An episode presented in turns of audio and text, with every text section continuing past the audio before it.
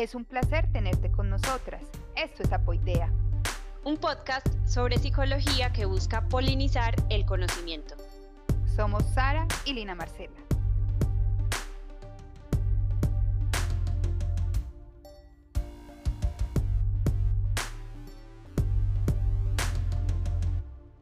En el capítulo anterior hablamos sobre cómo definir o plantear nuestros propósitos para que eh, sea más probable que los llevemos a cabo o los cumplamos durante este año.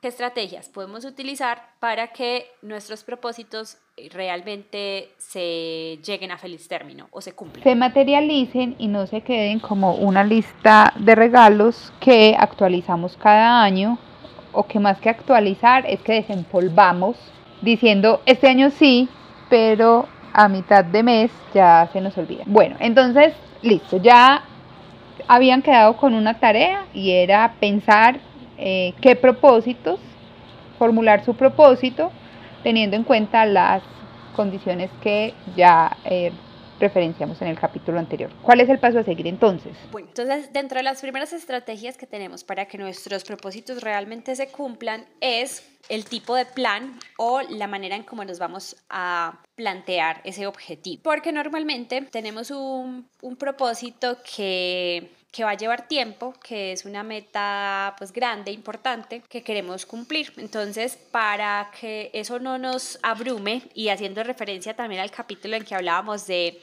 de salud mental, ¿cierto? Que de pronto tener cosas demasiado grandes pueden ser abrumadoras para nosotras, lo que podemos hacer es dividir ese objetivo general que tenemos en unos pasos más pequeños que podamos ir alcanzando en tiempos más cortos.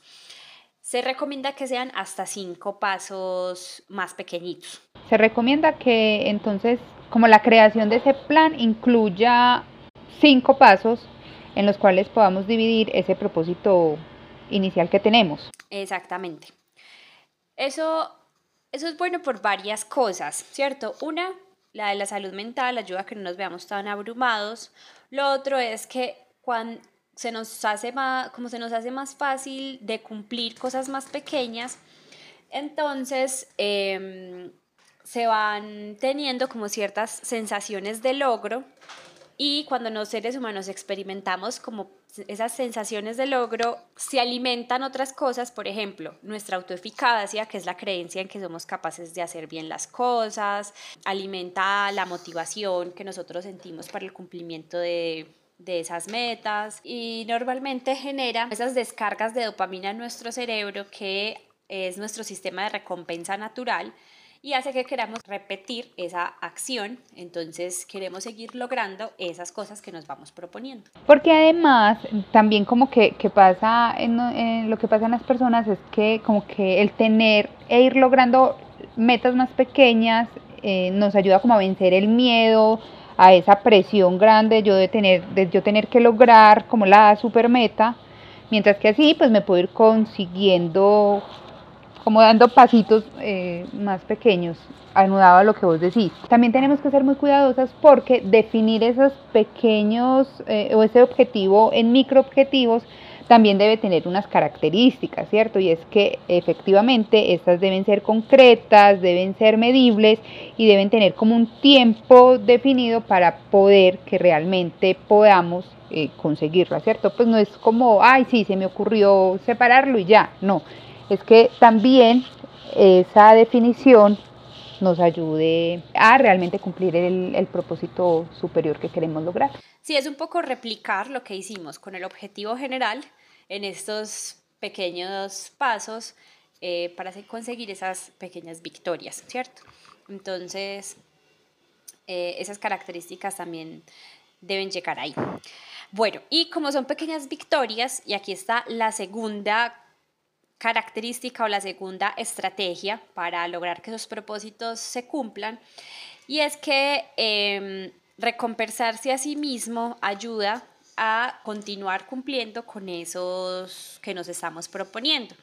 Entonces, definir qué recompensa nos vamos a dar en cada pequeña victoria que tengamos según los pasos en los que dividimos nuestro gran propósito, también va a hacer que queramos repetir esa acción y que logremos cumplir el propósito que nos estamos planteando. Mira que ahí es muy importante que pues que esa recompensa esté alineada con el propósito que queremos lograr, ¿cierto? Sí, que no que no borremos con el codo lo que hicimos con la mano. Exacto, pues que realmente como cuidar mucho que la recompensa eh, esté alineada y pues vaya de la mano de nuestro propósito superior. Entonces, por ejemplo, si queremos bajar de peso, que además es, es, un propósito, está planteado de manera muy, muy general y pues yo lo, lo subdivido, pues mi recompensa no será comerme o no me voy a premiar con ocho chocolatinas, eh, que por cierto las que más me gustan son las que tienen toda el azúcar del universo, ¿cierto? No, pues va en contravía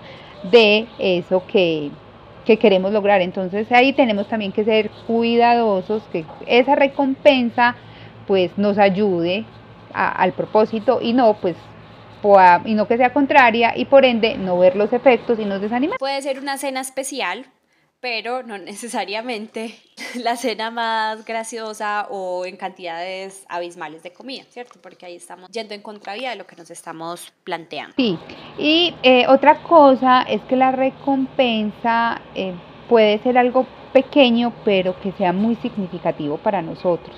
¿Cierto? Algo que, realmente eh, aporte ese valor y que esté incluida como desde la construcción de ese plan. Em, es decir, casi que en el momento en el que definimos y subdividimos y construimos como, como el plan de los, eh, de los propósitos o de los objetivos o actividades que vamos a realizar para lograr ese propósito, incluir la definición de esa, de esa recompensa. Esa es la medida en que yo sé que voy logrando cada una de mis etapas, ya tengo definida cuál es mi recompensa. De acuerdo, entonces comencemos a pensar qué nos gusta mucho, qué es significativo para nosotros, que podamos proponernos como recompensas al lograr esos pequeños objetivos que nos estamos proponiendo. Yo creo que la recompensa lo que va a favorecer es como ese, esa sensación de logro y también lo debemos pensar de esa manera. Yes, es, como una celebración, ¿cierto? Entonces yo cumplí con mi cronograma de lectura que quería para este año, entonces voy a celebrarlo dándome un baño de agua caliente, relajante para la noche, consintiéndome una noche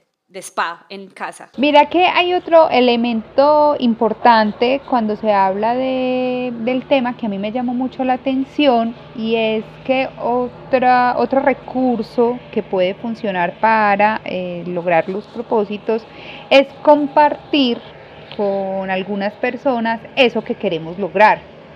Y como tomar un grupo de personas muy cercanas y poderle transmitir eh, eso que yo que yo espero, que yo quiero, eh, porque esto favorece a que, pues, primero, me sienta mucho más comprometida con esa tarea o con esa actividad que quiero realizar y segundo, pues evita que yo esté como cambiando los planes o, que me devuelva como antiguos hábitos eh, que tenía. Entonces ahí también pues hay como un, hay un tercer componente que, que también nos puede ayudar mucho y es compartir eso que queremos lograr. No es que tenía la meta de leerme 12 libros y ya van a ser 8 al año, porque, porque ya me había comprometido públicamente con 12. Eso tiene que ver mucho con el fenómeno de conformidad social, y es que contrario a lo que nos gusta aceptar, a los seres humanos nos importa mucho lo que piensen de nosotros e incluso cambiamos formas de comportarnos creencias. exacto, para pertenecer a un grupo. Puede ser que no sea a cualquier grupo, pero a uno que realmente nos importe pertenecer. Con el que nos, nos sentimos identificados. Mira que ahí hay algo clave y yo creo que también es, eso va a ejercer cierto tipo de presión, pero eh, no se trata como de generar culpas. Lo que quiero decir es que el compartir lo que quieres lograr no debería ser una camisa de fuerza, ni, ni, un tema que te genere como una ansiedad mayor y no pensando en responderle a esos otros, sino que lo que se busca es que realmente vos te puedas comprometer y eso se favorece al contar como con un grupo de apoyo que también te te pregunte, te, pues como que te ayude en esa consecución. Las personas a las que les contemos sepamos que no es un círculo que me va a señalar por no cumplirlo, sino que antes me va a acompañar y me va a apoyar en esa en esa consecución de lo que quiero. Y que de hecho me puede movilizar también. eh, en esa consecución de la tarea. Creo que para eso también puede ser importante que yo les diga explícitamente qué espero de ellos cuando les estoy compartiendo ese propósito, ¿cierto? Bueno,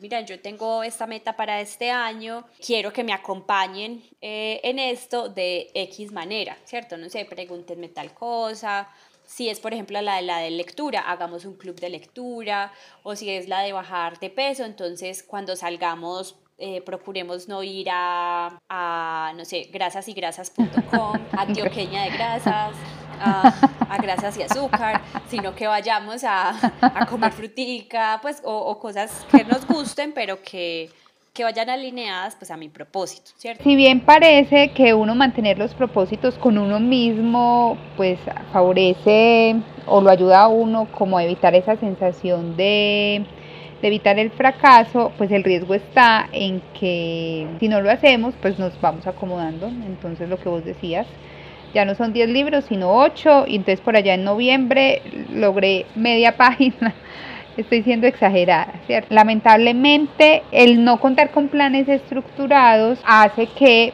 desistamos de nuestros propósitos muy rápido y un estudio eh, mostró que menos de dos personas de diez que se proponen y que definen un propósito logran llegar a la mitad del año a la consecución de los mismos. Entonces realmente eh, es un, pues necesitamos tener esta, esa definición como una ayuda extra. Y la cuarta estrategia que podemos implementar para cumplir nuestros propósitos es concentrarnos en los beneficios que vamos a obtener de cumplir ese propósito que nos estamos trazando, que seguramente eh, pues nos estamos proponiendo algo porque porque va a traer cosas buenas para nosotros. Entonces, concentrarnos en los beneficios que vamos a tener al conseguir eso que queremos también va a hacer que sea más probable que los cumplamos a lo largo del año.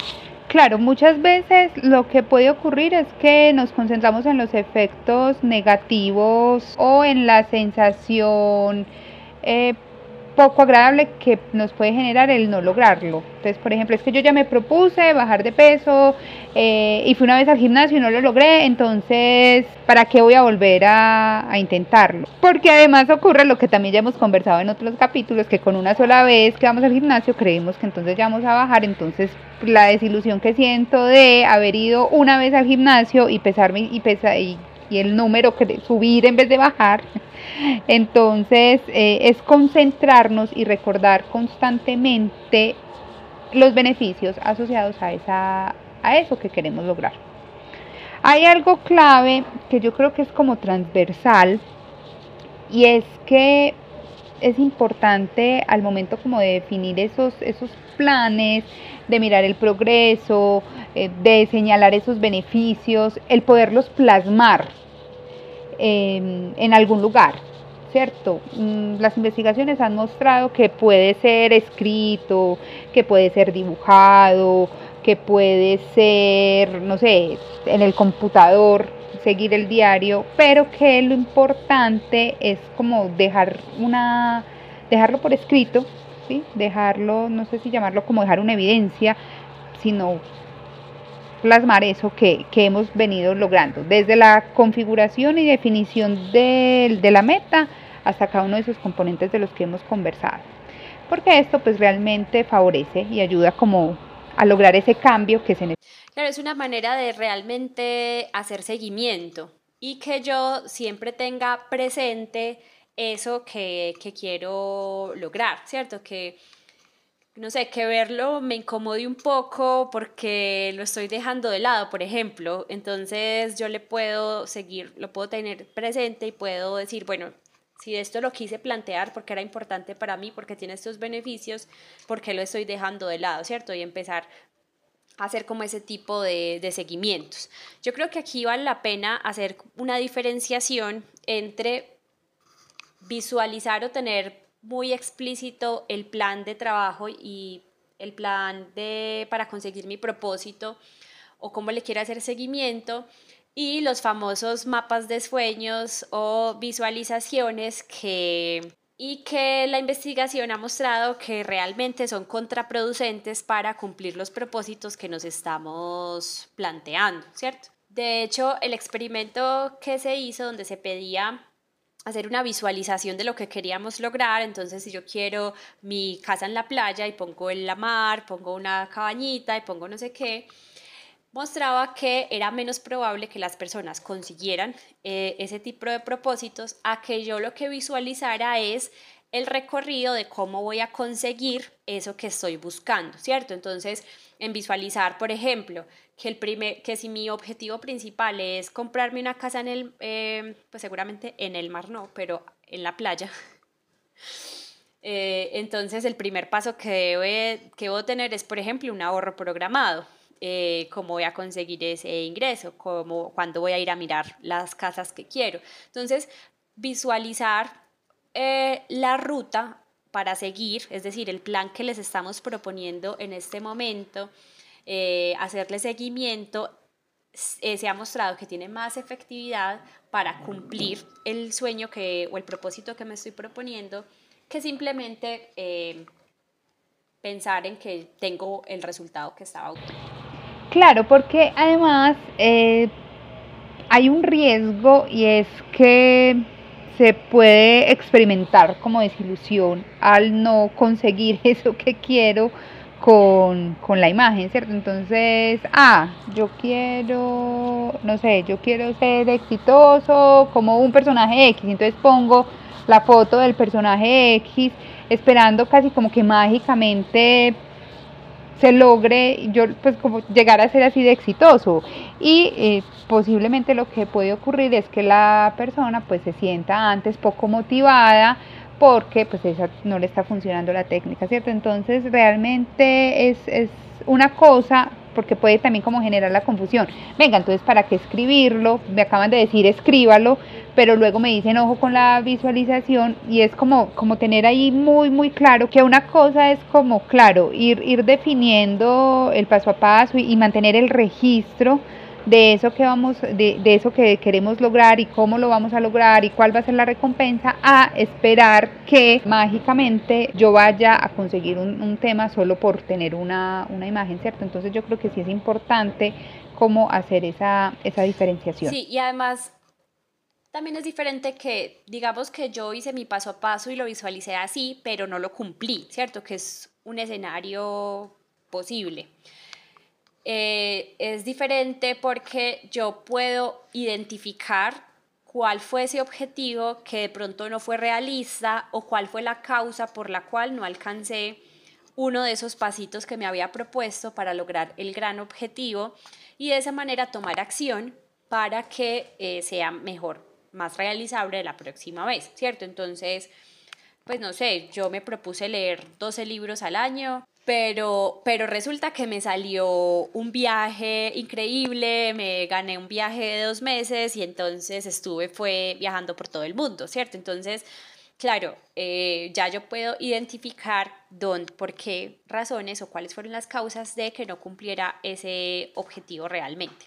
Entonces, eso nos ayuda a concentrarnos en lo que podemos hacer em, y no simplemente en el, en el premio, ¿cierto? Sino en todo el proceso. Claro, lo que buscamos yo, yo creo que es aterrizar una situación que es muy común y es eh, lo que y es que cada año nos planteamos y ni siquiera tendrá que ser un asunto exclusivo de una época que es más común hacerlo, claro, finalizando año y todo esto, pero que en cualquier momento uno puede estar definiendo eh, sus propósitos, pero yo creo que la intención finalmente es entender que se puede contar con los recursos necesarios para lograrlo sin que se vuelva una tarea que padezcamos, sino que realmente se puede disfrutar, pero que involucra sí o sí esfuerzos de nuestra parte si queremos ver materializados eh, eso que, nos estamos proponiendo, pues que no, no, es un asunto mágico, que no es un asunto que pasa de la noche a la mañana, sino que nuevamente debemos acudir a la disciplina, a querer hacerlo para poder entonces lograrlo sin sufrirlo, sin que se vuelva pues una cosa pesada, maluca, que yo tengo que estar cargando, entonces hoy no me leí las dos páginas que me tenía que leer, entonces se me vuelve el universo, sí. Yo creo que entonces para replantear son cuatro estrategias. La primera, plantearnos eh, un plan que nos funcione eh, dividiendo el objetivo grande que queremos en pasos más pequeños que como los planteamos cumplan los mismos requisitos que el, que el objetivo grande, ¿cierto? Que sean alcanzables, que sean realistas, que sean medibles, que sean basados en el tiempo. El segundo es definir dentro de ese plan una recompensa que vamos a obtener en cada una de las fases de nuestro microplan. Premiar nuestras pequeñas victorias. Así es, personas que sean apoyo, personas que no nos vayan a enjuiciar ni nos vayan a generar mayor culpa, sino que nos acompañen en este proceso. El cuarto tiene que ver con siempre recordar cuál es el beneficio y cuál es, eh, sí, cuál es el beneficio que vamos a obtener por conseguir ese propósito que nos definimos. Entonces tener claro y mm, permanentemente en nuestra mente que eh, los cambios están, eh, que los cambios que queremos lograr van dirigidos a algo que nos va a generar placer, que va a ser beneficioso, que va a ser para nuestro bienestar.